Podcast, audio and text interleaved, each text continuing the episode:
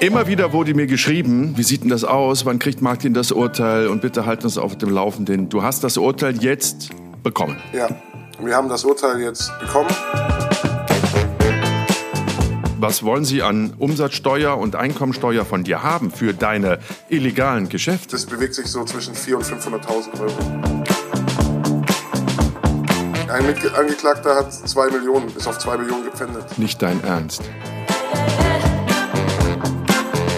Wer unterm Wohnzimmerschrank oder unterm Fernsehschrank im Wohnzimmer im Schuhkarton 100.000 Euro liegen hat, der hat doch unter der Matratze auch noch mal eine Million, ne? Martin, komm, es hört uns keiner zu. Einen wunderschönen guten, was auch immer gerade für eine Tageszeit ist. Mittag, würde ich sagen. Mittag, ne? Und herzlich willkommen zu einer neuen Folge von Jenke Extreme Momente mit Martin Frost, einer der Protagonisten meiner Crime-Sendung, Jenke Crime. Und ich darf behaupten, der das meiste Feedback verursacht hat. Du hast wirklich die Zuschauer gespalten. Die meisten äh, waren auf deiner Seite und haben gesagt, oh, bitte bestraft ihn nicht zu hart. Er hat äh, gegen, das Verbrechen, äh, gegen das Gesetz verstoßen und hat ein Verbrechen begangen. Aber bitte seid gnädig mit ihm. Das war nur bei dir so. Bei allen anderen, gut, die waren jetzt auch schon verurteilt, aber ähm, da gab es Sympathie, aber nicht so eine große Sympathie wie bei dir. Hast du eine Erklärung dafür, Martin? Ich kann es nicht sagen. Ich glaube, also ich, ich merke das ja auch, dass ich auch wirklich viel Zuspruch bekommen habe, auch über Instagram und so weiter. Ähm, ich glaube, zum einen spielt schon so das Verbrechen eine Rolle, weil das relativ, weil das abstrakt ist und nicht so greifbar, ja, wie jetzt jemand, der irgendwie jemandem körperlich Schmerzen zufügt oder so. Ich glaube, das spielt eine Rolle und ich glaube, es spielt halt auch eine Rolle, dass so dieses ganze Darknet-Thema so ein bisschen so eine Faszination ausstrahlt. Ne? Ja, mit Sicherheit, mit Sicherheit. Ich glaube, es kommt auch noch dazu, dass du äh, dass du ein Typ bist. Ne? Also ich glaube, du kommst bei den Frauen sehr gut an. Die meisten Zuschauerinnen ähm, waren ja auch Frauen. Also die meisten Zuschauer, die sich gemeldet haben und Partei ergriffen haben für dich, waren das, oder sind, muss man, muss man sagen, sind Frauen. Also bist ein gut aussehender Typ, hier trainiert, tätowiert und sowas. Das, das äh, hat, glaube ich, auch noch ein bisschen dazu beigetragen, dass ja, du da sehr viel äh, Mitgefühl bekommen hast. Übrigens auch deine, deine Freundin ähm, und dein Kind logischerweise, ne? weil das hat ja jetzt auch Konsequenzen für deine Familie. Mhm. So, und immer wieder wurde mir geschrieben, wurde ich gefragt, wie sieht denn das aus, wann kriegt Martin das Urteil und bitte halten uns auf dem Laufenden. Du hast das Urteil jetzt bekommen. Ja. Wir haben das Urteil jetzt bekommen, also wir alle drei. Es sieht so aus in erster Instanz, dass das Gericht da den Ausführungen der Staatsanwaltschaft gefolgt ist. Das heißt, wir wurden ähm, verurteilt wegen bandenmäßigen Drogenhandel und Untreue. Also ich und noch ein Mitangeklagter und ähm, einer nur wegen bandenmäßigen Drogenhandel. Und die Strafen sehen so aus, dass ähm, mein Urteil lautet sieben Jahre, neun Monate. Ähm, die beiden Mitangeklagten haben sechs Jahre, drei Monate und fünf Jahre, drei Monate bekommen. Das ist jetzt so der aktuelle Stand äh, ja. in erster Instanz. Und du hast äh, die höchste Strafe bekommen, weil du der Kopf des Ganzen warst, in Augen des Gerichts oder was? Nee, äh, wir waren tateinheitlich angeklagt. Ähm, es ist allerdings so, dass ähm, ein Mitangeklagter vor dem Exit-Scam ausgestiegen ist. Das heißt, ähm, da fällt die Untreue weg. Ähm, und der andere wurde nach Jugendstrafrecht verurteilt. Also er hat ja. auch bandmäßigen Drogenhandel und Untreue bekommen, aber nach Jugendstrafrecht, deswegen äh, fällt da die Strafe ein bisschen mhm. geringer aus. Okay, sieben Jahre, neun Monate in der ersten Instanz. Ihr geht in Revision? Ja. Ja, okay. Sieben Jahre, neun Monate ist mehr als immer so als Mutmaßung, als wir beide noch zusammen gedreht haben, im Raum stand, ne? Ja, also es ist, es hat uns, im ersten Moment hat es mich total geschockt, auch die, auch mein Anwalt und die Anwälte von den, von den anderen beiden, wir haben, wir haben halt eigentlich gehofft, dass wir ähm, in Richtung Beihilfe gehen können. Also ähm, der Ermittlungstatbestand war ja auch gewerbsmäßiges Verschaffen einer Gelegenheit zur Abgabe von Betäubungsmittel und die Staatsanwaltschaft hat dann in der, in der Anklage dann aber ähm, bandenmäßigen Drogenhandel draus gemacht und das Gericht sieht es halt auch so, dass es bandenmäßiger Drogenhandel ist und da ist halt das Problem, dass die Mindeststrafandrohung nicht unter fünf Jahre ist. Also wenn wir uns den Straftatbestand mal angucken, hätte es auch höher gehen können. Ne? Mhm. Also da sind wir schon am unteren Ende unterwegs. Aber wir haben halt gehofft, dass wir irgendwie einen minderschweren Fall machen können oder halt äh, diese Beihilfe. Und das wollen wir jetzt durch die Revision auch, auch nochmal prüfen lassen. Was glaubst du, hatte das für einen Einfluss, dass du Protagonist in unserer Serie warst vor Prozessbeginn? Ich glaube nicht, dass es irgendeinen Impact hat aufs Gericht. Also ich habe das Gericht so eingeschätzt, es war auch nie Thema im Prozess.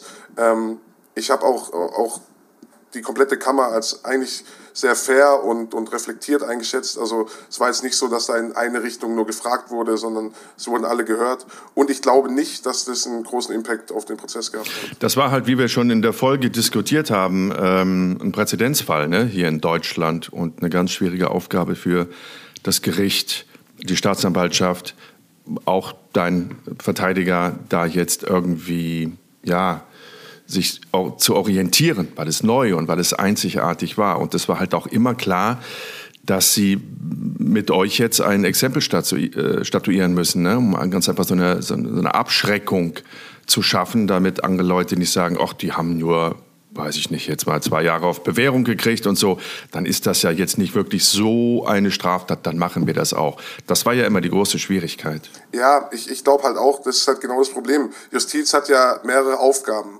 Es ist einmal die, die, die Abschreckung, dann ist es natürlich die Resozialisierung und auch Strafe. Ne? Natürlich muss auch Strafe sein. Ich glaube aber schon, es, es war auch, glaube ich, für die Kammer nicht einfach, da ein Urteil zu fällen. Mhm. Weil, wie gesagt, es gibt halt keine vergleichbaren Fälle. Es gibt jetzt ähm, Hansa Market und Dark Market, die auch beide angeklagt wurden, beide allerdings wegen Beihilfe.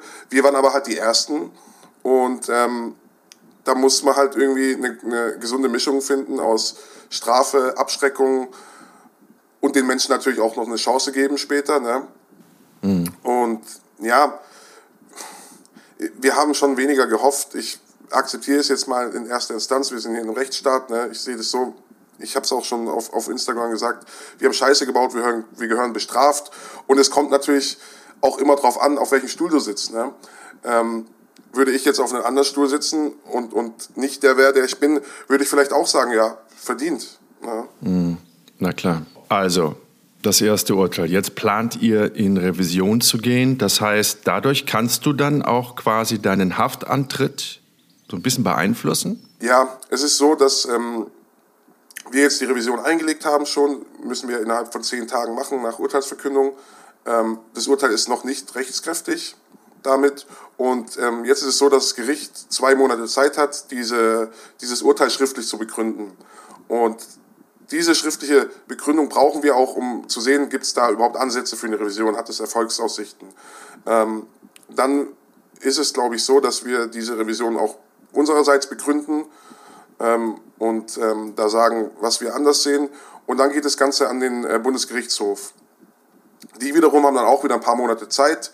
Also je nachdem, wie, wie hoch da auch so äh, die Belastung bei denen aktuell ist, ähm, diese äh, Revision entweder zuzulassen oder abzuweisen. Wird die abgewiesen, ist es Urteil rechtskräftig und wir kriegen einen Strafantrittstermin von der Staatsanwaltschaft. Ähm, wird er allerdings zugelassen, wird es zurückverwiesen ans Landgericht wieder und wird dann neu verhandelt durch eine andere Kammer. Also so oder so wird es noch ein paar Monate dauern jetzt. Mit, mit welcher Strafe wärst du denn einverstanden? Wo würdest du sagen, okay, das ist das richtige Maß für meine Straftat? Ja, ich glaube, das ist halt ein ganz, ganz schwieriges Thema. Ne? Auf der einen Seite haben wir, haben wir mega Scheiße gebaut. Ne? Wir haben Drogenhandel ermöglicht, vereinfacht. Es ist einfach so. Auf der anderen Seite haben wir alle drei von Anfang an mit den Behörden zusammengearbeitet, haben nicht unerhebliche Mengen äh, an, an Geld freigegeben. Ähm, an die die Behörden, und es äh, wurde auch im Gericht dann äh, klar während der Beweisaufnahme, so nicht gekommen wären ohne unsere Mithilfe, muss man klar sagen. Ähm, es ist schwierig. Ich habe mir während dem Prozess ähm, immer mal so ein bisschen klar Gedanken gemacht, was wäre für mich in Ordnung. Und ich, für mich wäre eine Zahl gewesen 3,5 bis 4,5 Jahre. Das wäre sowas, wo ich gesagt habe, ja, das wäre für mich persönlich angemessen. Ähm, und wäre auch realistisch gewesen, wenn man halt einen anderen äh, Straftatbestand zugrunde legt, nämlich den Ermittlungsstraftatbestand, diese Beihilfe. Ähm, jetzt ist es halt anders gekommen und ich bin natürlich nicht zufrieden mit dem Urteil. Ne? Es ist halt sieben, sieben Jahre, neun Monate, ist eine mega lange Zeit. Ähm, und dann fallen dann. Ich glaube, man kann auch gar nicht zufrieden sein, weil natürlich, also das, was man sich am meisten wünscht, ist ja, dass man noch mal mit dem blauen Auge davonkommt, ne? Dass es ein bisschen Bewährung gibt, aber man muss irgendwie nicht in den Knast einrücken und Gut, aber das ist ja illusorisch jetzt in, in ja, deinem komplett. Fall. So, du rechnest ja auch immer, das hast du mir bei den Dreharbeiten gesagt, eigentlich rechnet man ja auch anders. Ne? Also jetzt sagen wir mal, du hast gesagt, dreieinhalb bis viereinhalb Jahre, das wäre sowas gewesen, wo du gesagt hast, okay, damit könnte ich leben und das ist aus meiner Sicht irgendwie gerechtfertigt. Heißt bei dreieinhalb Jahren oder bei viereinhalb Jahren, ja, das ist ja nicht die wirkliche Zeit, die du dann in Haft wärst, sondern es ist ja meist bei guter Führung, und das setze ich jetzt mal voraus, dass das bei dir der Fall sein wird, ist es ja dann nur zwei Drittel. Das heißt, du wärst dann ein Jahr, anderthalb Jahre oder sowas, würdest du bei diesem bei dieser Strafe äh, einrücken. Jetzt bei knapp acht Jahren, sieben Jahre, neun Monate, da sind das schon fast fünf Jahre, die du einrücken würdest. Ne? Das ist natürlich eine ganz andere Hausnummer. Ganz genau, ja. Es ist halt so, ne? man rechnet sich das immer schön. Ne? Wenn man jetzt sagt, okay, hm es war jetzt dann auch die letzte Zeit schon klar, dass ähm, das Bewährung Wunschdenken ist einfach. Ne? Das wäre wär auch von der mhm. Justiz ein Signal, wo völlig in die falsche Richtung geht. Das hat ja die Staatsanwältin schon vor Prozessbeginn gesagt. Ne? Hat sie ja schon gesagt, also unter zwei Jahren auf gar keinen Fall. Und damit war ja die Bewährung ja, eh schon raus. Ja, die Bewährung war eigentlich, war ja. eigentlich von Anfang an raus. Ähm, jetzt geht es natürlich darum, ähm, ja, wie gesagt, wir haben halt mit diesen dreieinhalb, viereinhalb Jahren irgendwie gerechnet und du rechnest dir, das ist ja was Menschliches, ne? du rechnest es dir dann schön. Ja, du sagst dann, okay, vier Jahre, zwei Drittel, davor in offenen, da bin ich gar nicht so lange von der Family weg. Aber mit sieben Jahren, neun Monaten ähm, fällt es auch mir schwer und ich bin Optimist, äh, mir das irgendwie schön zu rechnen. Wie wäre das denn? Lass uns das mal schön rechnen. Also sieben Jahre, neun Monate, jetzt mit, mit ähm, zwei Drittel wegen guter Führung und dann noch Freigänger wie lange würdest du bei diesem Strafmaß äh, dann wirklich im Knast sitzen? Die Wahrscheinlichkeit, dass ich auf zwei Drittel rauskomme, würde ich persönlich als relativ hoch sehen, ähm, weil ich ja keiner bin, äh, ich denke, ich werde mich da gut führen, ne? möchte da Probleme auf jeden Fall aus dem Weg gehen. Ähm, das heißt, ich, ich glaube, dass ich mit diesem Urteil so nach fünf Jahren draußen sein könnte. Ähm, davor wäre natürlich auch äh, äh ein offener Vollzug möglich. Das kommt aber immer darauf an, wie man sich führt natürlich auch. Bei so einer hohen Haftstrafe ist es nicht so, dass ich direkt in offenen gehen kann. Das wäre auch eine, komplett illusorisch. Ähm, darf ich mir nicht erhoffen. Aber ähm, man kann natürlich gucken, dass ich nach ein, zwei Jahren dann auch äh, in offenen komme und dann wenigstens ähm, draußen arbeiten kann, am Wochenende irgendwie meine, meine Family sehen. Und ähm, ja, das ist so, in die Richtung könnte es gehen, wenn ich mich, wenn ich mich da gut benehme.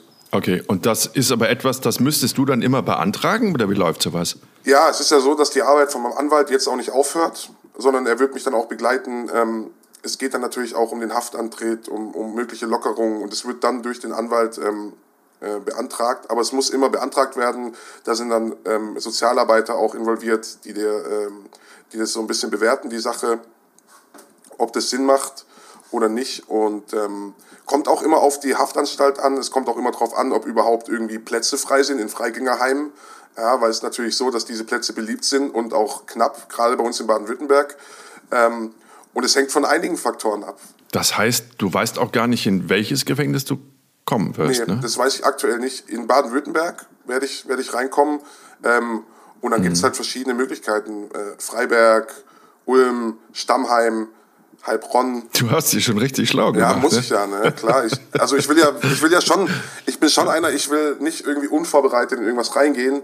Und ich habe mich klar, habe ich mich schlau gemacht. Ne? Also ich, ich bin auch, auch mit dem, mit dem ganzen Justizzeug, ne, da habe ich mich vorher nie beschäftigt. Und äh, da weiß ich jetzt auf jeden Fall ein bisschen mehr Bescheid. Mhm.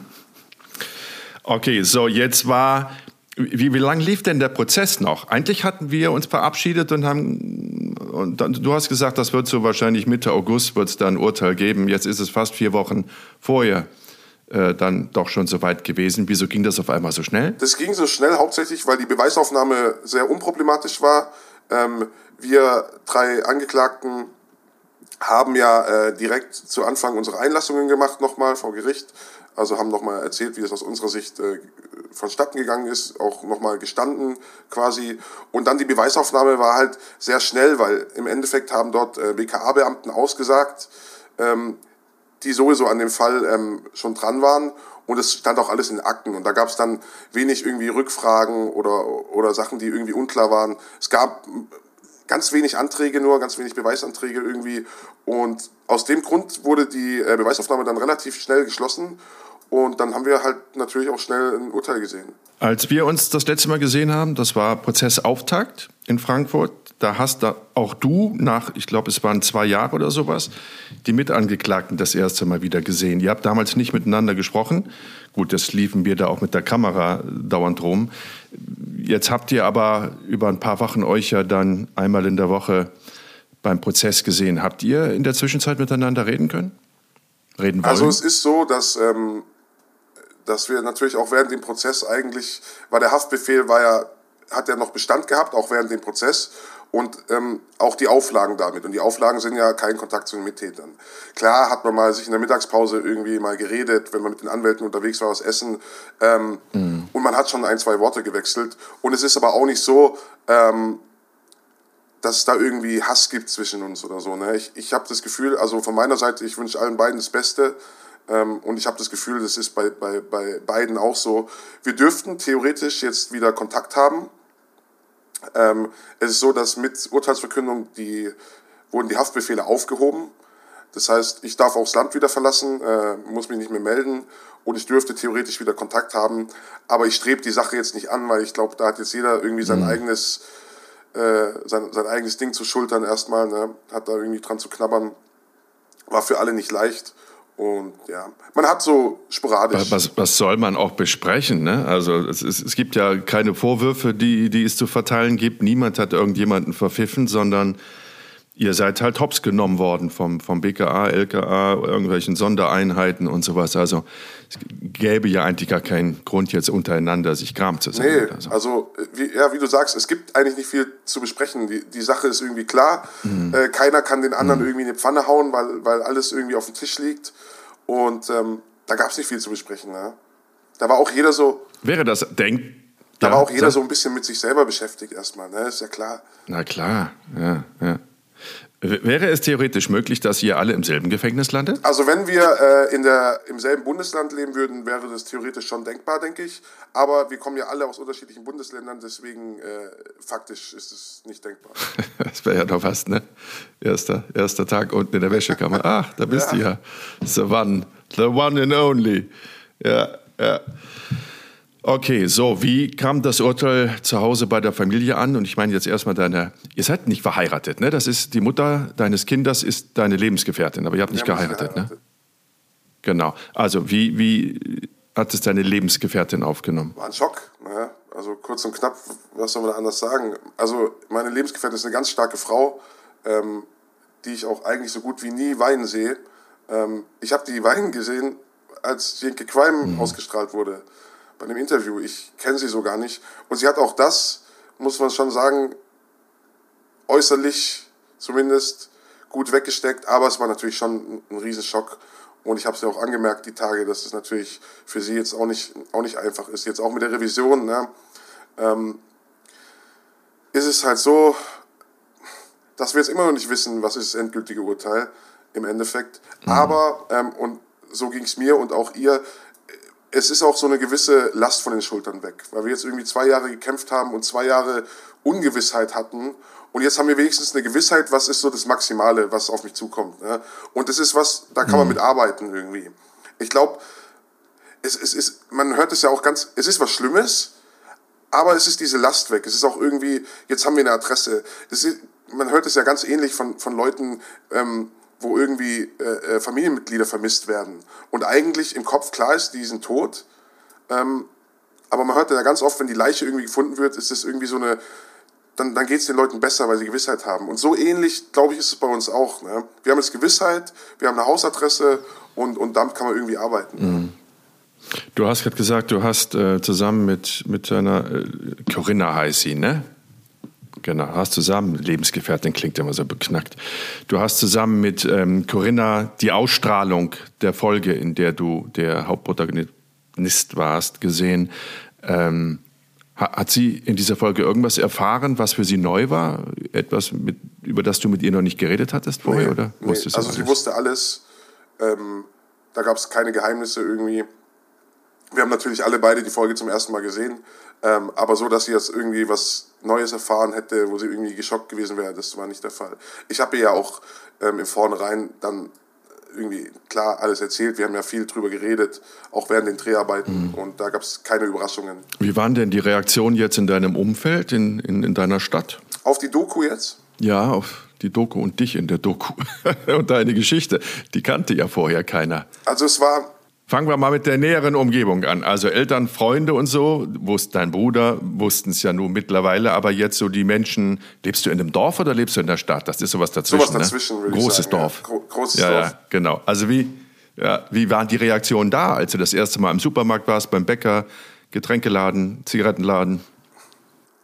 Also ich muss sagen, es war am Anfang was für mich vor allem extrem komisch, weil du natürlich jetzt irgendwie ne, im, im, im, Fernsehen warst und gar nicht weißt, wer kennt dich jetzt und wer nicht. Ähm, mhm. Und ich habe am Anfang, so gerade beim Einkaufen, so viele Blicke gemerkt, ne, dass die Leute mich erkannt haben, aber mich nicht angesprochen haben. So im näheren Umfeld, Nachbarn, Kindergarten und so weiter, ähm, war es Gott sei Dank so. Ähm, meine Nachbarn zum Beispiel, die sind äh, direkt auf mich zugekommen, haben gesagt, hey, ich möchte mal kurz mit dir reden, haben gesagt, ich habe es gesehen, ist für uns in Ordnung, scheiße, was du gebaut hast, aber alles cool. Ähm, da bin ich auch happy drüber, so dass man da mir ist es lieber, wenn die Leute offen auf mich zugehen und mir sagen, hey, das ist Kacke. Na klar. Ähm, aber ja. alles cool. Und ansonsten ist es schon so, dass mich ab und zu mal Leute erkennen. Also ich hatte es jetzt, wir waren in, äh, die letzten zwei Tage waren wir in Dresden. Ich und ein Freund, wir waren da Tattoo stechen.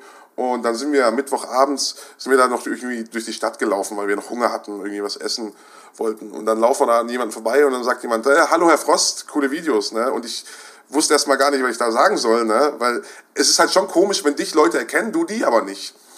Und auch beim, beim Aus... Kann ich mir ja, vorstellen. Das ist so ganz, ganz komisch, da muss ich mich auch echt noch dran gewöhnen. Und auch beim Auschecken, äh, zum Beispiel, habe ich da im Hotel ausgecheckt und die Mitarbeiterin sagt einfach nur, sind Sie der? Und ich sage, ja, ja, ich bin der. Und The äh, one. Ja, I am the one. Dann haben wir da ein bisschen geredet, hat sie gefragt, wie das Urteil ausgefallen ist und so. Aber ich muss sagen, die meisten Reaktionen sind wirklich ermutigend und die Leute wünschen mir Glück und Kraft und auch meine Family und es freut mich dann auch. Und ich muss sagen, mir ist es wirklich lieber, wenn Leute mich einfach ansprechen, wie so dieses Anstarren. Ne, dieses, das ist mir ein bisschen unangenehm, muss ich wirklich sagen. Lieber, ich bin ja keiner, der, der auf den Mund gefallen ist und ich unterhalte mich ja auch gern. Also da ist mir lieber, wenn die Leute auf mich zukommen und da ein bisschen mit mir, mit mir schnacken, dann, dann ist es äh, völlig in Ordnung. Ich habe auch echt kein Problem damit, wenn jemand da komplett anderer Meinung ist und sagt, hey, du hast riesen Scheiße gebaut, habe ich auch schon Diskussionen gehabt mit Leuten. Ähm, aber solange das auf einer sachlichen Ebene bleibt und mich da irgendwie keiner beleidigt, ist das für mich absolut in Ordnung. Aber ist schon so, dass du mehr positive Reaktionen jetzt im Alltag bekommst als negative? Ja, ich würde schon sagen, überwiegend positiv. Nicht positiv, was die Tat angeht, ähm, das auf Na, keinen Fall, aber ähm, mhm. schon positiv äh, im Sinne, dass ich dass ich damit so offensiv umgehe, ähm, dass die Leute mir Glück wünschen. Es gibt natürlich auch ganz negative Sachen. Also es gibt zum Beispiel, ich hatte jetzt im Stream erst jemanden, ähm, der hat gesagt, ich habe Geld verloren und glaubst du, wir lassen das äh, auf uns sitzen und so. Sowas gibt es natürlich auch. Ne? Mm, mm. Ähm, und am Anfang war es bei mir so, dass so diese negativen Sachen, das ist halt, glaube ich, was Menschliches. Ne? Die kann irgendwie 20 Mal jemand sagen, hast du gut gemacht und einer sagt voll scheiße und das bleibt halt hängen. Ne? Das ist mir am Anfang echt hängen, da habe ich mich echt beschäftigt mit. Jetzt mittlerweile nicht mehr so arg, ne? Weil ich jetzt auch gelernt habe, wie, wie so dieses Internet funktioniert. Aber ähm, ja, es ist größtenteils positiv.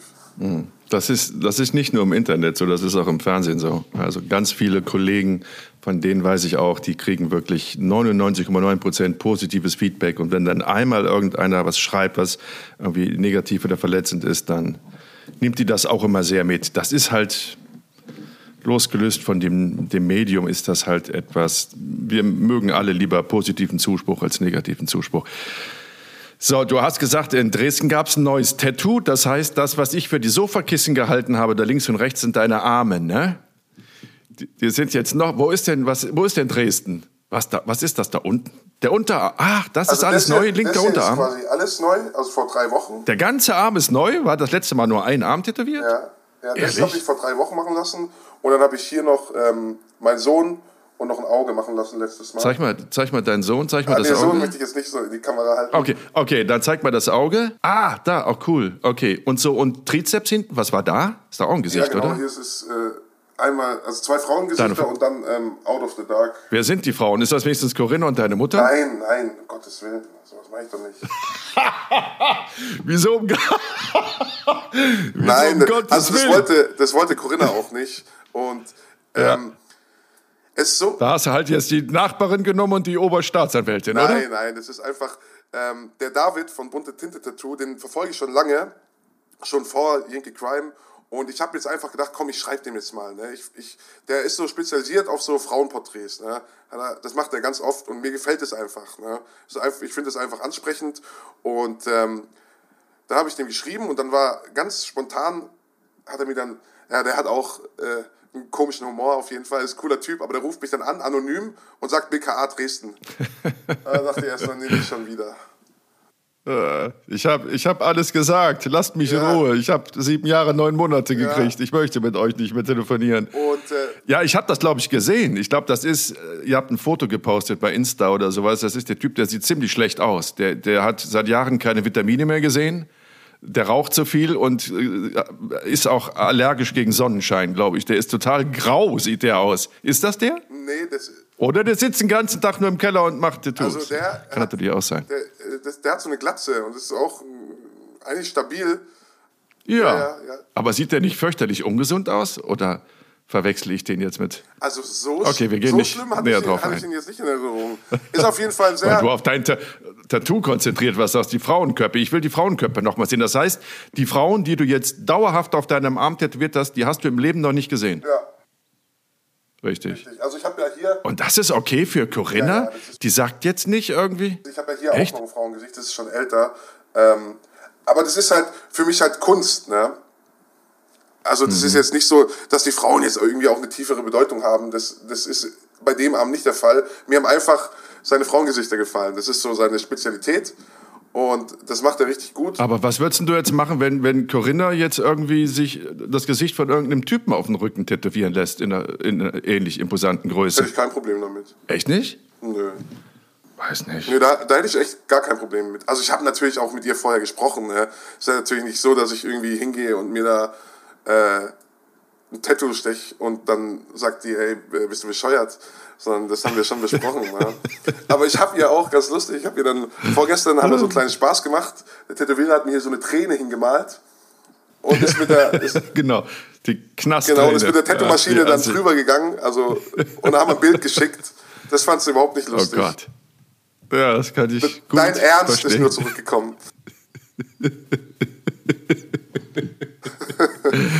Ja, Gott, wenn es nicht so traurig wäre, dann würde ich sagen, die hast du dann spätestens in acht Jahren, kommt sie mit der Träne Nee, auf- Auge tätowiert dann aus dem Knast raus. So, ist denn jetzt Schluss? Sind das noch die letzten Tattoos, bevor es in den Knast geht? Denkt man sowas dann auch? Ja, sowas denkt man dann. Also, da denkt man schon, okay, wenn dann jetzt, ne, irgendwie. Ich mache dann am Unterarm, äh, das wird noch fertig gemacht nächstes Mal, da wissen wir jetzt aber noch nicht genau was. Muss ich mir noch ein bisschen was überlegen.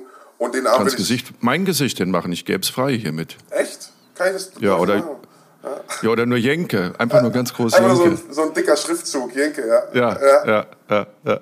Das ist eine Eintrittskarte. Also im, im, im Knast kriegst du vielleicht ein paar auf die Fresse, aber ansonsten könnte das eine Eintrittskarte sein. okay, nee, was willst du da unten noch machen? Ich weiß es noch gar nicht genau, da muss ich mir jetzt noch mal... Ich sollte das auch mal, oder? Was?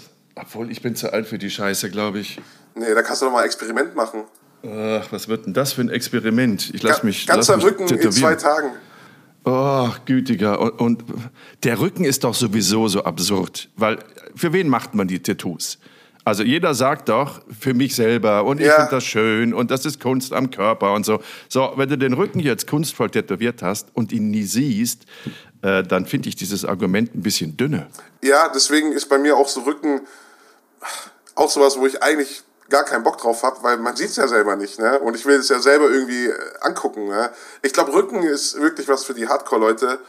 Ähm, und, und da geht es ja auch eher darum, dass andere das sehen. Ja, aber auch das, was habe ich da, da müssen wir jetzt nicht philosophieren, aber was habe ich davon, dass andere sehen, dass ich Kunst auf dem Rücken tätowiert habe, wenn die anderen ja überhaupt keine Menschen sind, mit denen ich Kontakt habe. Ja, ja, Weißt du? ja. Also, Das ist irgendwie so. Aber da muss jeder machen, was er schön findet. Und es gibt ja definitiv auch echt coole Tattoos, Tattoo-Artists und sowas. Ich finde das immer ein bisschen langweilig, wenn das irgendwelche Runen sind oder so Kringel und Kreise und sowas. Das ist jetzt noch nicht wirklich viel, aber wenn es so kunstvoll ist, dann sieht das äh, schon ziemlich cool aus. Bei so manchem, nicht bei jedem. Nicht bei jedem, ja. ja es, es gibt ja auch oft irgendwie so Leute, wo du sagst, boah, richtig schön, aber das würdest du niemals selber machen. Mhm. Ja? Mhm. Also. Ja, das, das geht auch teilweise, wird das extrem, wirklich sehr extrem. Mein Sohn hat einen Kumpel, der hat sich äh, die Hand als Skelett, also auf die Hand eine Skeletthand tätowieren lassen. Boah. Okay. Das ist schon krass. Ja, das ist schon krass. Ist krass. Also Hand ist. Also der ist total stylisch, der trägt stylische Klamotten, hat so einen stylischen Look und der ist Friseurmeister und achtet eh immer irgendwie so auf, auf den Look. Aber so diese Hände als Skelett immer, wenn dir die, die Hand gibt oder irgendwie zum Messer greift, dann denkst du, du sitzt da irgendwie so einem Toten gegenüber. Finde ich echt krass. Ja, es krass. gibt schon. Also so Hand ist zum Beispiel was, gefällt mir echt gut bei vielen Leuten.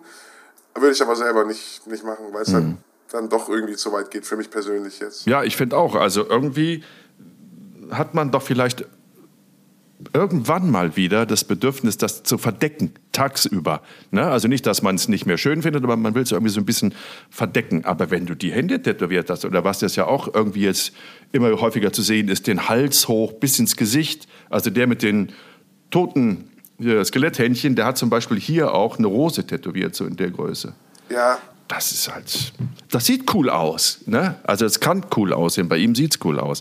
Aber du kannst es ja nie wieder verdecken. Kannst auch nicht jeden Beruf machen. Also Bundeskanzler mit einer Rose hier und Skeletthändchen wird schwierig. Das ist halt genau das Ding. Ich glaube, wenn man irgendwie Hals, Gesicht, so diese Stellen, die man nicht verdecken kann, macht, dann muss man so im Leben angekommen sein, dass man sagt, okay, ich mache jetzt das mein ganzes Leben lang und komme damit klar und mache nie wieder mhm. was anderes. Weil klar, ja. ne, Banker kannst du mit sowas nicht werden. Das ist mal Fakt. Und das ist halt der Vorteil in Arm. Ich kann einen Anzug anziehen und sehe aus wie jeder andere und alles ist in Ordnung. Wobei Banker kannst du auch schon wieder werden. Es gibt ja kaum noch Filialen. Die Filialen machen alle dicht. Ja, alle, stimmt, das ist alles alle Banker arbeiten von zu Hause über Zoom und da kannst du das kannst du dann so sitzen. Wenn du hier alles tätowiert hast, wie Mike Tyson, weißt du, dann sitzt du einfach so. Ja, ja, genau, das ist einfach so. Dann geht es. Nee, ich habe, also ich muss sagen, ich finde, ähm, äh, es wird immer mehr angenommen und kommt auch so in der Gesellschaft viel, viel eher an wie früher.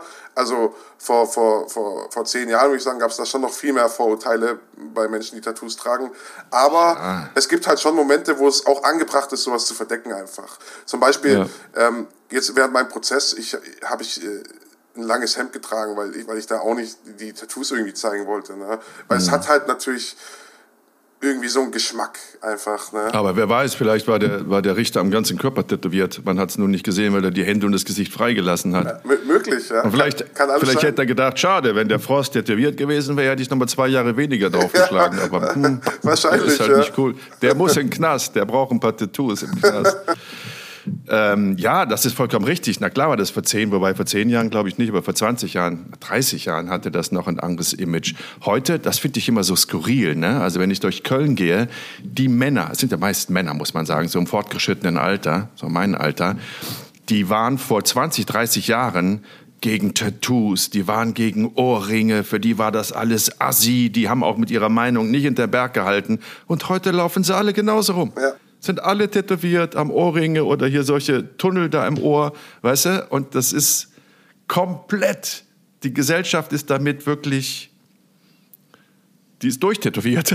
Ja, ist Nicht durchgeimpft, so, ja. aber durchtätowiert. Ja, ja. ja, ist so. Also mein so, Vater... Und früher war es halt der Knast. Früher war das Tattoo, stand halt für einen Knast oder für die Seefahrt oder zumindest genau. für Milieu oder so. Ne?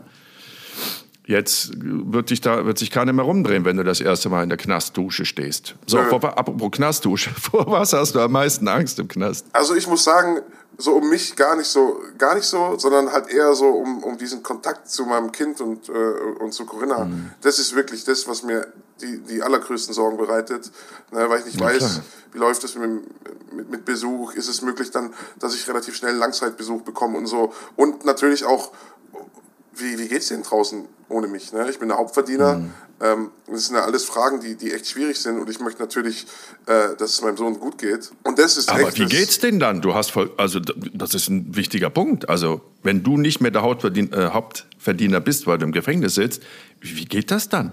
Also sie arbeitet ja, Corinna, ne, arbeitet ja in einem Gemüseladen, glaube ich, oder so, als als Verkäuferin, aber das reicht doch dann nicht mehr. Nee, es ist aber Gott sei Dank so, dass ähm, meine Eltern und auch ihre Eltern da äh, unterstützen werden, auch finanziell. Okay. Also, dass mhm. Gott sei Dank alle in der Lage sind, muss man auch sagen, ist eine komfortable Position, kann sich nicht mhm. jeder leisten, äh, da noch irgendwie jemand anders finanziell unter, zu unterstützen. Und es ist machbar, auf jeden Fall.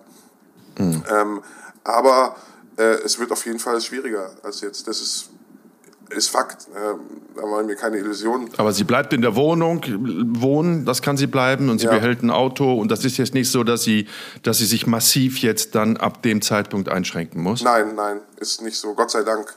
Also mhm. Gott sei Dank ist es nicht so, dass sie jetzt äh, dann aus der Wohnung raus müsste oder kein Auto mehr hätte.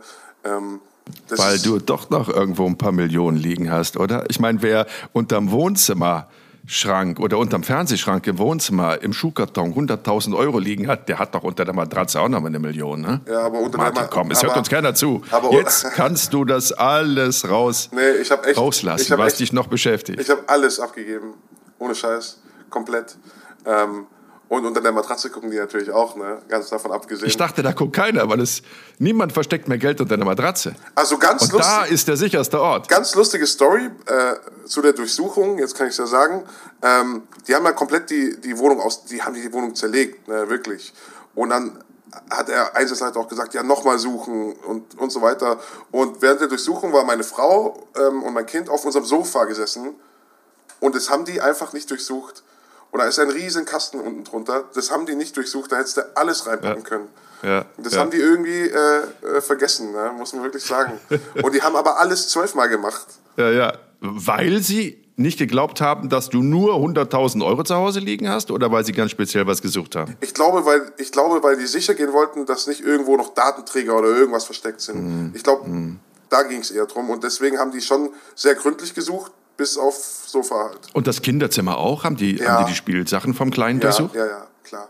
Alles. Da gibt's, da gibt's keine, äh, da gibt's keine Plätze, wo die nicht suchen. Ne? Das wäre ja. Auch so richtig brutal, wie ich mir das jetzt vorstelle, hier so äh, quasi Stofftiere aufschneiden, weil man nein, denkt, nein, Papa nein. hat den Stick dann im, im Bauch vom Plüschbären versteckt? Nee, das, das nicht, Gott sei Dank. Aber das wird natürlich alles rausgenommen, durchgetastet. Ne? Ähm, hm wenn es da irgendwie Öffnungen gibt, wird da aufgemacht und geguckt, die, das Innenleben irgendwie rausgenommen. Es gibt ja viele so mhm. Plüschtiere, wo noch irgendwie so Elektronik drin ist, da wird dann geguckt. Bei mir im Büro haben die, ich hatte so, so Schallschutz ähm, an die Wände gemacht, damit es nicht so laut mhm. ist, wenn ich rede im Büro. Und das haben die halt komplett runtergerissen und dann ist die Tapete auch äh, kaputt gewesen. Das muss ich dann irgendwie neu machen. Aber ähm, es ist nicht so, dass die jetzt irgendwie viel kaputt gemacht haben bei mir. Aber es dürfen die natürlich auch.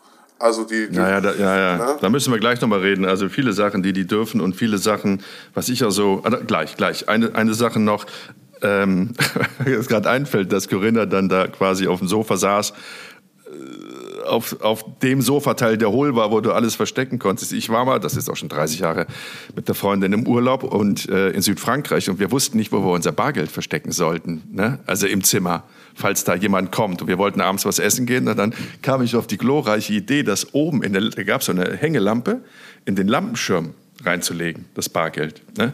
Dachte ich, da guckt keiner, das ist super. Die gucken ja alle immer nur so in Augenhöhe. Und dann sind wir essen gegangen und dann sind wir irgendwie spät wiedergekommen und dann habe ich das Licht angemacht und dann konntest du durch diesen Lampenschirm sehen, dass da das Geld lag, weil das natürlich geleuchtet hat. okay. Ähm, wir sprachen darüber, dass sie theoretisch deine ganze Bude hätten äh, auseinander pflücken können und alle Schäden, die dann entstanden wären, zu, deiner, zu deinen Lasten gegangen wären. Äh, ist das wirklich so, dass die, die, die, diese hohe Summe, die ihr durch den durch diesen Marktplatz, diesen illegalen Marktplatz im Darknet umgesetzt hat und letztendlich dann durch euren Exit-Scam, also diesen Betrug, in dem ihr das Geld einfach behalten habt, was andere Leute nur treuhänderisch euch übergeben haben. Ähm, das war eine relativ große Summe. Wir sprechen da über acht, über acht Millionen Euro. Dafür ist es richtig, dass ihr dafür Steuer schuldig seid? Also, dass ihr diese, obwohl es ja illegales Geld ist ne, und illegal, also illegal verdientes Geld ist, müsst ihr trotzdem davon Steuern zahlen? Ja. Also, es ist so, dass wir alle Bescheide bekommen haben, ähm, auch Pfändungen vom Finanzamt und äh, wir müssen Gewerbesteuer, Umsatzsteuer zahlen. Ne? Ich habe relativ schnell ähm, einen Brief gekriegt vom Finanzamt als Geschäftsführer der Wall Street Market GBR ähm, für, die, für die Umsatzsteuer. Und das Finanzamt hat bei allen drei die Einkommensteuer einfach nachgeschätzt.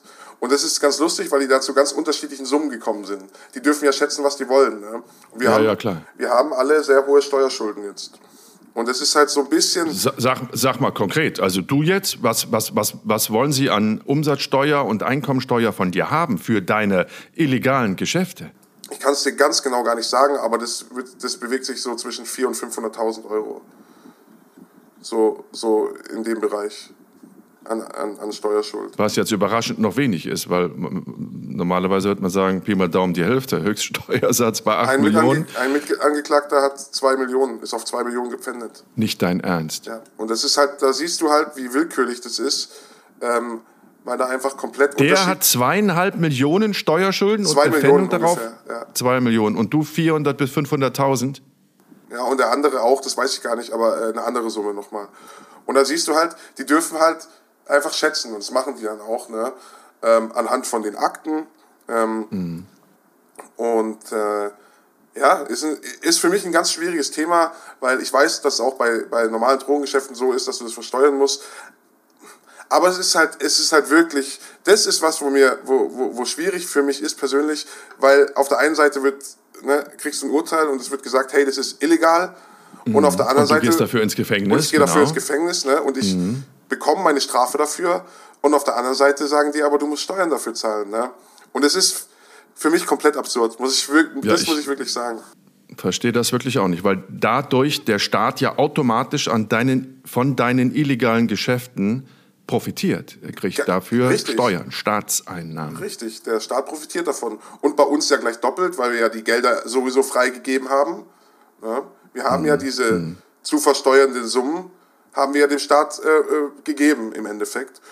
Und Komplett, also den kompletten komplett. Umsatz. Jetzt mal losgelöst von legal, illegal, ne? jetzt mal wirklich losgelöst davon, gab es ein Geschäftskonto, jetzt mal ganz vereinfacht, da lagen 8 Millionen Euro drauf und das habt ihr dem Staat gegeben. Und jetzt will der Staat trotz alledem, und jetzt sind wir wieder bei dem Illegalen, trotz alledem ihr eine Haftstrafe bekommen habt oder verurteilt worden seid, will er noch die Steuern davon haben, Ja, von genau. dem Geld, das was er eh halt- schon hat. Das ist Ja, das schwierig. Ist, es ist halt, weil, weil wir zwei verschiedene Sachen haben. Wir haben einmal die Justiz. So, und die Justiz hat das Geld. Ne, Das wird jetzt irgendwie im Staat zugeführt oder veräußert, diese Bitcoins, weiß ich gar nicht, was damit passiert. Und wir haben auf der anderen Seite den Steuerapparat. Das sind ja zwei verschiedene Mhm. Sachen. Und jeder möchte was haben. Und ja, und es wird, da werden wir auch nicht drum rumkommen. Das ist in Deutschland einfach so. Ähm, auch in anderen Verfahren, äh, die, die mit Drogen zu tun haben, wo Leute Drogen verkauft haben, dass, dann, dass es Steuerschulden gibt, leider. Das heißt, da, da kannst du jetzt nicht prozessieren, sondern das ist Fakt, das musst du zahlen, da jetzt die knapp Wir probieren, uns, wir probieren uns da natürlich irgendwie zu wehren. Wir haben Einspruch eingelegt. Wir werden gucken, ob wir da irgendwie was gegenrechnen können. Aber Fakt ist, dass bei jedem von uns eine Steuerschuld bleiben wird. Hast du jetzt schon Konsequenzen? Ist irgendwas gefändet, irgendwas dicht gemacht, Konto dicht gemacht? Ich meine, wenn die so viel Kohle haben, das, das wollen, das... Ja, das hast du, glaube ich, sogar mitgekriegt, als wir zusammen gedreht haben in Tauberbischofsheim. Da bin ich, sind wir hingefahren und ja, ich weiß gar nicht, ob du es mitgekriegt hast. Und während der Fahrt kriege ich eine Nachricht von meiner, von meiner Bank, dass das Konto gepfändet ist. Vom Finanzamt. Doch, doch, das hast du erzählt und Kreditkarte Genau, dicht da ging gemacht. Aber das mehr. war irgendwie ein paar Wochen später, haben sie es wieder aufgemacht. Genau, die haben das dann, mein Anwalt hat dann äh, äh, da Einspruch eingelegt und so weiter und so fort, wegen Vorgreiflichkeit. Ähm, aber theoretisch hätten die es auch aufrecht äh, erhalten können, einfach. Ähm, aktuell ist es noch alles frei, aber es wird kommen, dass da äh, abgeschöpft wird. Aber wie willst du das machen? Wie willst du, wenn du dann aus dem Gefängnis äh, kommst, wie willst du eine halbe Million Euro Steuerschulden bezahlen? Ich sag's dir ganz im Ernst, ich weiß es nicht, aber ich hab, ich, ich bin, ohne, ohne Scheiß, ich bin gerade auch dran, ähm, vielleicht wieder neu zu gründen. Es haben sich ganz, es haben sich natürlich auch Türen geöffnet jetzt und ich glaube, dass ich das hinkriege. Naja, das ist ein interessanter Punkt, weil du bist ja clever und du kennst dich in dem Metier nun wirklich aus, bist da sehr erfahren und sehr professionell. Wenn du die Seiten jetzt einfach wechselst, Ja, kannst du rein theoretisch sehr viel Geld verdienen, ne? Das glaube ich auch. Also ich, klar ist Geld nicht alles, aber ich möchte natürlich diese Schulden loswerden. Ähm, und ich, ich glaube schon, ich habe jetzt auch, wie gesagt, auch schon Kontakt ähm, für, für, für legale Sachen natürlich, was anderes kommt gar nicht mehr in Frage. Aber ich glaube schon, dass ich, wenn ich, wenn ich die Energie in sowas stecke, da durchaus äh, auch erfolgreich sein kann. Und da, mhm. da glaube ich auch an mich und alles andere äh, wäre für mich halt auch so irgendwie sich, sich aufgeben. Ne? Und da bin ich echt nicht der Typ für. Ähm, ich ich finde, man muss halt schon so Ziele haben. Klar, ist jetzt Kacke, Riesenkacke, aber ich glaube, ich kriege das schon hin, dass ich da wieder rauskomme. Wird nicht einfach, wird Ach, auch eine Weile dauern, aber. Ja. Ich denke auch, dass du es hinkriegst. Ich halte dich auch für so eine für eine stabile Psyche. Natürlich haut ein das jetzt um und da wird die, die erste Zeit im Gefängnis mit Sicherheit auch nochmal extrem werden. Aber ich denke auch, dass du das ähm, natürlich überstehst und da gekräftigt und gestärkt rauskommst und dann all dein Wissen, was du angesammelt hast, vorher schon und dann aber auch im Gefängnis wirklich nutzt, um da ganz solide so einen Gesinnungswandel vollziehen zu können.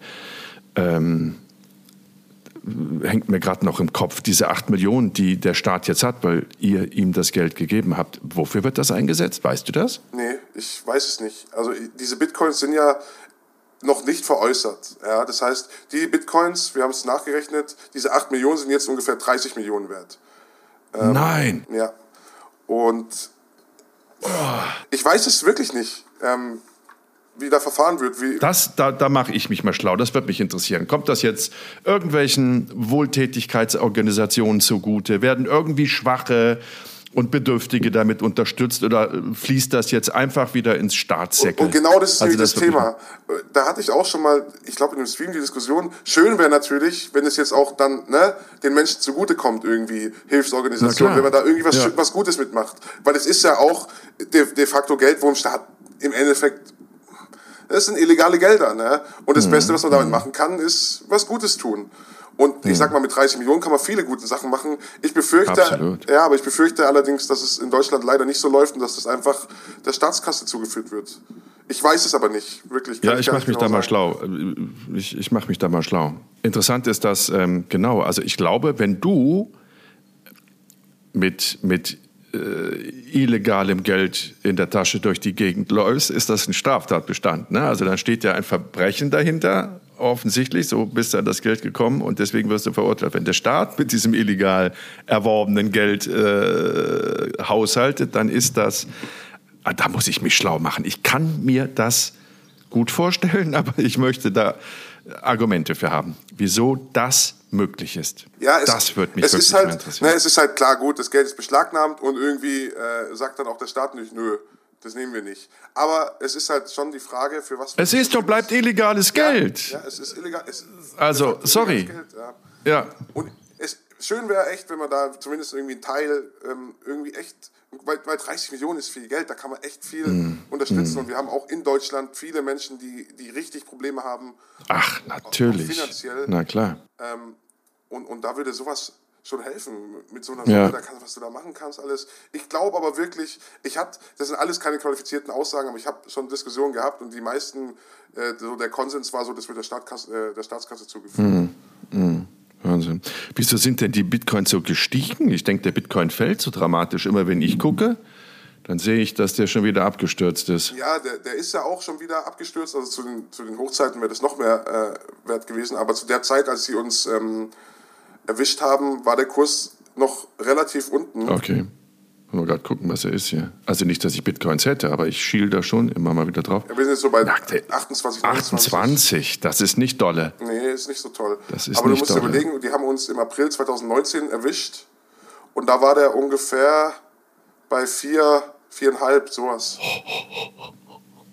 Also, würdest du noch in Bitcoins investieren jetzt oder ist das alles zu volatil? Also ich persönlich glaube an den Coin noch. Ich glaube auch, dass wir über 100.000 sehen wollen. Ähm, aber es ist wie überall, man muss das Geld halt übrig haben und auch bereit sein, das zu verlieren. Das ist halt mhm. Fakt. Ich glaube, wir werden, wir werden da noch über 100.000 sehen. Es ist halt jetzt im Mainstream angekommen. Ne? Ja, aber die ersten ziehen sich auch zurück. Also Herr Musk macht da ja auch irgendwie Kapriolen. Entweder kannst du den Tesla mit Bitcoin zahlen, dann kannst du ihn wieder nicht mit Bitcoin zahlen. Aber das hatten wir, äh, die chinesische, ja. chinesische Regierung hat den Bitcoin in China verboten, wenn das noch aktuell ist, ja. als Zahlungsmittel. Und, und äh, Währung, handelt, handelbar, zu handelnde Währung. Das sieht ja nicht doll aus. Aber solche Rückschläge gab es auch während den Jahren, wo der Bitcoin vom Niveau deutlich niedriger war. Ähm, da gab es auch Regierungen oder Nachrichten, äh, der Bitcoin soll jetzt reguliert werden und so weiter. Dann ist er kurz gefallen und ist danach auch wieder gestiegen. Ja. Das hat jetzt, mhm. ich glaube halt, Kryptowährungen haben eine Daseinsberechtigung und die vor allem äh, diese Kryptowährungen sind eigentlich ein ganz tolles System, weil du halt nicht zentral irgendwie das Geld gemanagt hast wie bei einer Bank, sondern äh, es ist halt wirklich eine, eine viel freiere Währung. Und ich glaube auch, dass viele Menschen halt einfach aufwachen und sehen, hey, das ist, ich, ich, ich kann über mein Geld verfügen, wie ich will, ähm, und, und keiner steht da irgendwie drüber und, und sagt mir, ob ich mein Geld habe oder nicht. Also das ist ja auch ein Riesenthema. Und ich glaube halt auch, dass, dass so dieses Vertrauen ins Bankensystem ähm, richtig, richtig gelitten hat die letzten Jahre. Ne? Und deswegen glaube naja, ich... Guck also, dir mal also Negativzins jetzt an. Ja. All die Leute, die ein bisschen Geld auf der hohen Kante haben, zahlen jetzt Strafzinsen dafür. Also, das musst du dir mal überlegen. Ne? Ja, ist unfassbar. Das ist unfassbar. Und äh, dass das natürlich nicht im Interesse der Banken und der Regierungen ist, äh, dass Kryptowährungen da an Macht zunehmen, das ist ja... Klar. Ja, auch ja. kein Geheimnis. Ich meine, also ja. da brauchen wir nicht drüber reden. Ähm, es ist ja auch so, dass in Deutschland dieser es gibt äh, ein Portal, Local Bitcoins heißt es. Da ist es so, da kannst du quasi dich mit Menschen treffen ähm, und dann bar tauschen, Bitcoins ähm, mhm. gegen Bargeld. Und das ist in Deutschland verboten. Ähm, Ach. Ja, das ist in Deutschland okay. verboten. Und man merkt halt schon. Und das heißt, dieser, wir haben hier in Köln so einen Bitcoin-Automat, zumindest hatten wir den, da kannst du, wirfst du halt Bargeld rein oder, oder deine EC-Karte und dann kannst du das tauschen in Bitcoin. Das funktioniert noch, aber ähm, bei diesen Local Bitcoins ist halt, weil das ist ja alles ähm, äh, eingetragen und dann da, da, wird, ne, da werden Steuern gezahlt. Und ich glaube halt, die Angst ist bei solchen äh, Plattformen einfach vom Fiskus, dass da Geld durch die Lappen geht. Im Endeffekt geht es mhm. ja nur um Kohle. Ne? Um, äh, Natürlich. Wir sehen es ja auch mit der, mit der Bargeldabschaffung. Also, was ich jetzt zum Beispiel auch während der Corona-Zeit nicht verstanden habe, die sagen, alle zahlen mit Karte wegen kontaktlos und, und äh, besser. Und dann drücke ich da auf diesem Touchpad rum, wo 200 Leute vorher rumgedrückt haben. Ich weiß, ja. also für mich nehme ich da lieber mein Bargeld äh, und, und drückt es irgendwie der Kassiererin in der Hand. Ja, ja, das ist auch, ja. wenn ich mich nicht irre, ist es auch so erwiesenermaßen, dass die Viren sich nicht am Bargeld festkrallen und auch nicht äh, ideale Bedingungen auf Münzgeld haben. Also das ist schon grotesk, also das als schon, Argument. Es ist schon Aber das, so, wird ja noch, das wird ja dann noch richtig, ah, das ist genau mein Thema, das wird ja dann noch perfide. Also dann heißt es seit Monaten schon, bitte verzichten Sie auf, auf äh, Bargeldzahlungen, sondern nutzen Sie die Karten. Ne? Also wir, das steht ja auch in ganz vielen Geschäften. Du wirst immer wieder aufgefordert, mit Karte zu bezahlen. Und dann hörst du oder hörte ich vier, sechs Wochen nach den ersten Aufrufen, immer mehr Deutsche wollen kein Bargeld mehr und entscheiden sich für die bargeldlose Bezahlung. Ja, das ist die News selber ne? gemacht. Boah. Junge, Junge, Junge, Junge, was ist das für eine ich Das, das finde ich auch ganz, ganz, ganz, ganz schlimm aktuell. Und man merkt ah. halt, dass es in diese es ist halt, es ist eine ganz persönliche Sicht von mir, aber es wird viel genutzt, um Sachen durchzukriegen und da werden mit Ängsten gespielt, ähm, die eigentlich mhm. bei den Deutschen schwierig sind. Bargeld abschaffen ist ja nicht der erste Anlauf in Deutschland. Ähm, mhm. Da sind wir Deutschen ja, Gott sei Dank, äh, sage ich, wir hängen ja an unserem Bargeld eigentlich, aber mit so einer Krise ähm, kriegt man halt viele Sachen hin. Ne? Und ich ja, bin ein Freund ja. vom Bargeld, weil es ist natürlich schon so, dass äh, wenn wir jetzt alle mal zur Bank gehen und alle unser Geld abheben, das ist nicht da. Mhm. Das ist halt einfach nicht. Ja, natürlich. Ja? Das ist ja, ja, ja, na klar. Abgesehen davon, dass die Banken nicht mehr da sind. Hier bei mir um die Ecke gab es eine Bank, da konntest du noch Geld bar abheben. Die Bank, erst haben sie gesagt, äh, kein, kein Geld abheben mehr möglich. Sie müssen zur Zentrale in die Innenstadt. So, und dann haben sie die Bank ganz dicht gemacht. Und jetzt sind halt nur noch Automaten da oder sowas. Ich hatte einen ganz ähnlichen Fall mit einem Freund von mir, der, der wollte 20.000 Euro abheben. Und die Bank hat gesagt, so viel geht nicht. Ja, das musst da, du anmelden. Da Eine der, Woche vorher anmelden. Da hat er ewig rumgemacht, dass der sein Geld bekommt. Äh, hm. und, das also war ein Riesenthema, ne? Hm. Und das ist natürlich hm. schon, aber gut, das ist ein anderes Thema. Da, da kann man ja, Thema. da kann man ja Tage drüber reden über sowas. Ja, eine extra Folge drüber machen äh, in Zeiten wie diesen. Aber äh, jetzt zum, zum Geld. Äh, wie, wie ist denn der Tagessatz im Gefängnis? Das weiß ich ja noch, als ich 14 Tage Experiment im Gefängnis gemacht habe. Man darf ja nur eine bestimmte, äh, wie war denn das nochmal? Ich glaube, 70, 80, 90 Euro im Monat irgendwie verdient man da oder hatte ich da verdient. Und mehr darfst du auch gar nicht haben. Also Corinna darf jetzt nicht kommen und dir 500 Euro mit ins Gefängnis bringen, wenn sie dich dann besucht. Es ist glaube ich, sehr unterschiedlich, ähm, je nach Haftanstalt. Ich weiß, dass zum Beispiel der Philipp, wo er gesessen ist, da konnten die Leute einfach überweisen. Der hatte, da haben die von draußen ne, äh, richtig Kohle überwiesen und der konnte es auch nutzen. In den meisten Gefängnissen Ach. ist es aber, glaube ich, so, dass du einen Maximalsatz, also auch du, du arbeitest ja im Gefängnis, die meisten zumindest, mhm. und dann mhm. hast du diesen Maximalsatz, den du verdienen darfst, der wird auf dein Konto gutgeschrieben und der Rest kommt auf so ein Extrakonto für später quasi, für mhm. deine Entlassung so ist es. Aber wie da so die, die einzelnen Grenzen sind, das kann ich dir nicht sagen. Okay. Nicht. Na, du hast ja schon, wir warten, dass du als du im U-Haft gesessen hast, die vier Wochen. Das, das sind nochmal Ausnahmebedingungen, ne? Da war alles ganz anders. Da hast du keine Essensbestellung gemacht und so, ne? oder? Man kann da auch Essensbestellungen machen. Bei mir war so das Problem, dass, also da ist es so, du hast auch ein Konto und äh, Freunde, Verwandte, die können überweisen. Ähm, aber ich glaube, diese Bestellung geht nur alle zwei Wochen. Und bei mir war das dann so, dass irgendwie das Geld dann nicht auf diesem Konto war, wo Bestelltag war. Und dann hatte ich halt Pech und konnte erst diese letzte Woche da, äh, da bestellen. Und du hast vorher nichts gegessen? Hungerstreik? Doch, hm, doch, klar. Aber das, aber das, was andere bestellt haben für dich dann? Quasi. Nee, das Standardessen. So. Du wirst ja verpflegt. Basic, ja. Äh, ja. Kriegst ja da einmal am Tag die Essensausgabe, das habe ich gegessen.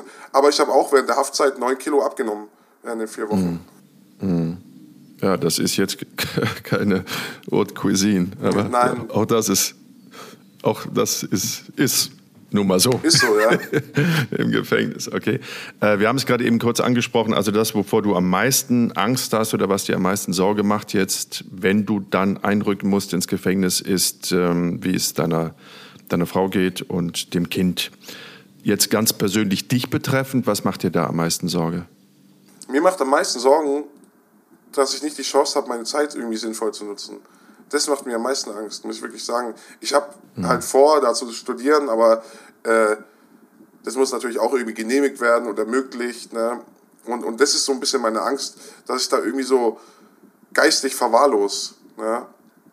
Das ist meine große Angst und ähm, diese fehlenden sozialen Kontakte. Ich bin Mensch, ich bin gern unter, unter Leuten, ich bin gern mit Freunden unterwegs, ich unterhalte mich sehr gern. Und das macht mir schon Angst, dass mich das irgendwie so verändert. Ne? Mhm. So dieses ganze Umfeld, dieses Wegsein von, von allem, was man kennt, von, von Freunden, Familie und so. Das macht mir schon Angst. Wie ist denn das mit der Zeit? Also wenn du jetzt Freizeit hast, wie, wie, wie sieht das konkret aus? Bist du einer, der immer Aktion braucht, der immer irgendwie was macht? Oder bist du einer, der dann auch mal ein paar Stunden einfach irgendwie blöd in der Sonne rumliegt? Der immer irgendwas machen muss. Ne? Ich kann, mhm. auch im Urlaub oder so, im, am Strand liegen ist nicht mein Ding. Ich, das fängt ja abends schon an, wenn meine Freundin irgendwie Fernsehen guckt. Die sagt immer, bitte, tu mal zehn Minuten ruhig liegen bleiben und bleib mal hier. Ich krieg das nicht hin. Ich bin schon einer, der, der gern Sachen un, äh, unternimmt und dann auch unterwegs ist und so. Und mir fällt es ganz schwer, einfach irgendwie in den Fernseher reinzugucken oder sowas. Das ist halt nicht, mhm. nicht meine Welt. Aber dann wirst du ja ahnen und wissen durch die vier Wochen Urhaft, die du hattest, dass die Zeit im Knast irgendwie anders läuft. Ne? Ja, langsam, ganz, ganz langsam. Also man muss schon sagen, diese vier Wochen ist natürlich auch ein bisschen was anderes wie Strafhaft, muss man auch sagen. Aber die Zeit läuft sehr, sehr, sehr mhm. langsam. 19 Uhr Wegschluss, dann kannst du nicht mehr viel machen, außer in die Glotze gucken oder du machst Sport oder du liest, liest ein Buch oder sowas oder glotzt aus dem Fenster. Dann 6 Uhr morgens Lebenkontrolle, Arm heben und zeigen, dass man auch atmet und dann geht's zur Arbeit. Ja, und da ist halt jeder, jeder Tag gleich irgendwie. Ne? Mm. Es gibt mm. halt, und das ist glaube ich auch was Schwieriges, es gibt halt keine großen Highlights, sondern jeder Tag ist gleich und ich weiß, wie es in U-Haft war. Du, wart, du lebst so vor dich hin und wartest auf den nächsten ja. Tag und der ist dann genau gleich wie der vorherige und, und das ist halt, diese Eintönigkeit ist für die Psyche auch nicht ganz so gut. Nee, also ich meine, ich habe jetzt für das Experiment wirklich nur zwei Wochen, was ja Pillepalle ist, ne? aber zwei Wochen im Knast gesessen und was mich am meisten, wirklich am meisten ähm, berührt hat, ist, dass die Zeit nicht vergeht. Ne? Und selbst jetzt so ein kurzer Zeitraum mit 14 Tagen, ich hätte ja jeden Tag einen Strich in die Decke machen können und dann bist du mit 14 ja relativ schnell durch. Aber jetzt überleg mal, bei dir fünf Jahre, fünf mal 365 Tage das muss das Hirn ja auch erstmal verarbeiten. Also, ja, ich glaube, ich habe es noch gar nicht so verarbeitet, ehrlich gesagt. Mhm. Man muss das schon, es ist schon eine, eine sehr, sehr, sehr lange Zeit, äh, gerade wenn man wartet. Ne? Ähm, ist ja nicht so, dass es da irgendwie Spaß ist und die Zeit schnell rumgeht, sondern es zieht sich. es zieht sich und ich glaube, es ist schwierig. Also zumindest mit dem Denken, was man jetzt hat. Ne? Das ist ja das, wenn du dich mit Insassen unterhältst, die haben ja alle die, dieselbe Empfehlung. Ne? Die sagen ja, du, die warnen dich vor dem ersten halben Jahr, wo sie sagen, das wird extrem, weil dein Hirn immer wieder versucht, ja, eine Erklärung zu finden, aber gleichzeitig die Angst hat vor dieser langen oder das Bewusstsein hat vor dieser langen Strafe, die man noch vor sich hat, dass man da nicht rauskommt, egal was man jetzt macht. Also dieser Konflikt im Hirn, dass der ungefähr ein halbes Jahr dauert und wenn man sich dann einmal darauf eingelassen hat und sagt, okay, das ist jetzt so, wie es ist und ich mache das Beste draus, dann findet auch irgendwann das Hirn Ruhe. Hat ja auch so ein Philipp Schlaffer gesagt, ne? Ja.